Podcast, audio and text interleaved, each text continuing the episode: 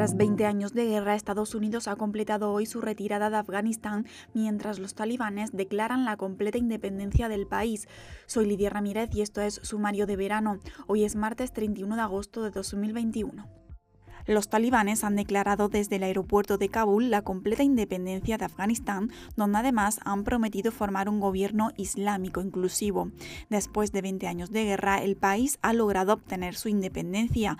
Tras la salida antes de la medianoche de los últimos soldados estadounidenses, los talibanes han salido a las calles para celebrar con disparos al aire la retirada de los americanos de Afganistán un hombre que ha muerto ahogado cuando se desplazaba en su vehículo por una vía de Nueva Orleans, es la segunda víctima mortal del potente huracán Ida que tocó tierra este domingo en el sur de Luisiana.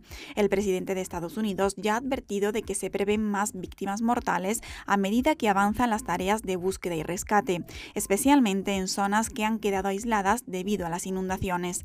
Ida, que ya se ha disipado en depresión tropical, ha dejado numerosas inundaciones y más de un millón de personas siguen sin electricidad. Puedes leer esta y otras noticias en theobjective.com. Hasta mañana.